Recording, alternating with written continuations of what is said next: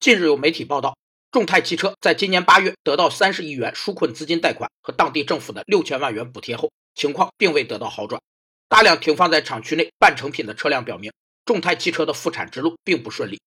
半成品是指经过一定生产过程，并已检验合格，交付半成品仓库保管，但尚未制造完成为产成品，仍需进一步加工的中间产品。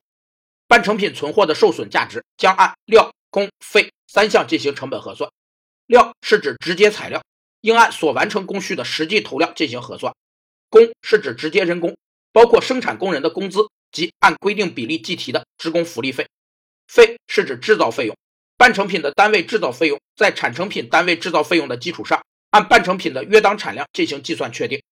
有知情人士分析，欠款问题未能解决，供应商不愿正常供货，无法恢复正常生产，无产品可卖，又进一步加剧了资金困难。众泰现在已陷入了恶性循环。